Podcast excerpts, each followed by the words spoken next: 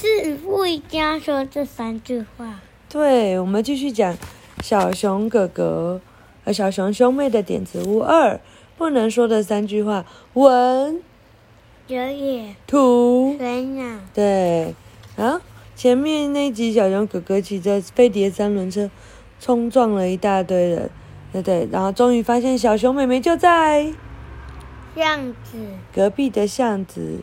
好，所以我们要来讲喽。隔壁的街道正在修马路，走过工地的路人，工地旁边的路人都皱起了眉头。哎，又在修马路了，真是！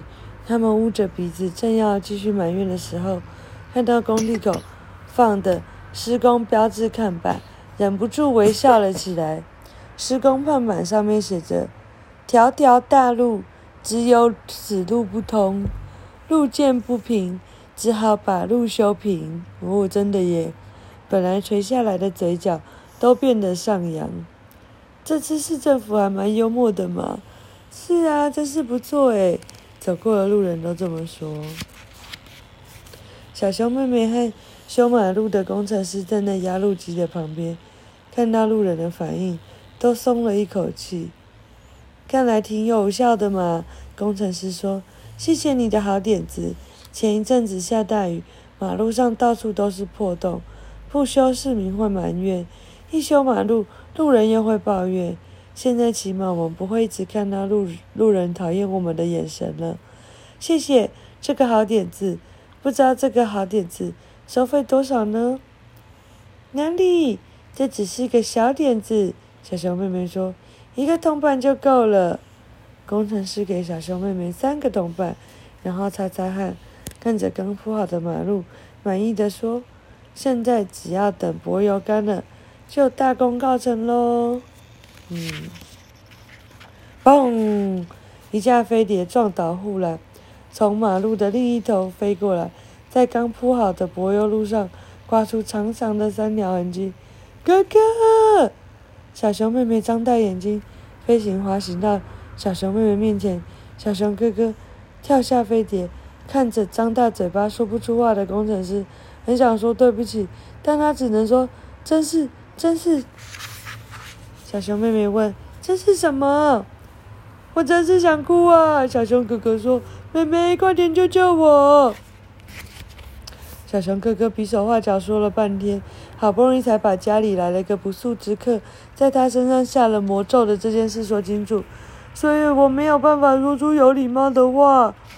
小熊哥哥说：“你的意思是说，你不能说请、谢谢和对不起吗？”“对，妹妹，你真聪明。”小熊哥哥欢呼：“我要在一个小时内飞到找魔法，才能解除咒语。可是飞碟又不听我的话，因为今天刚好是礼貌课。”小熊妹妹笑了：“又不一定要说请、谢谢和对不起才算有礼貌，你可以换句话说啊。”“什么意思？怎么样才可以讲？”比方说，你想说谢谢，不一定要说这两个字，只要把心里的感觉换句话说出来就行了。太难了，你跟我一起去找魔法师吧。这时候，一匹快马接到，从另外一头踏踏踏踏的踩过刚铺好的柏油，来到小熊妹妹的面前。骑士跳下马来说：“圣旨到，恭迎圣旨。”小熊妹妹拉着快昏倒的工程师说：“国王有令，请点子屋的小熊妹妹火速进宫，共商大计。”骑士宣布：“什么意思啊？”小熊哥哥歪着头：“意思就是说，意思就是说，国王需要别人帮他想点子，很急。”小熊妹妹解释：“哥哥，我不能陪你去了，听着，把这几句话记起来。”飞碟应该就会听你的话喽。小熊妹妹在小熊哥哥耳朵旁嘀嘀咕咕交代了一番，然后和骑士跳上马背，踩着刚铺好的马路飞奔而去。不要再踩我的马路啦，我油还没干呢。工程师跪下来了，说：“真是抱歉，真是抱歉，原谅我，我不会再踩过去了。”小熊哥哥跳上飞碟，哈喽，飞碟先生。叮，电脑荧幕又亮起来。可以麻烦你起飞吗？哦，当当然哦，飞碟很惊讶。你要去哪里？如果能在我飞过大海，我会很感激的。没问题。咻，飞碟高高的飞了起来，划过深蓝色的飞天空，飞过浅色的海面，留下淡淡的痕迹。哦，很棒哦。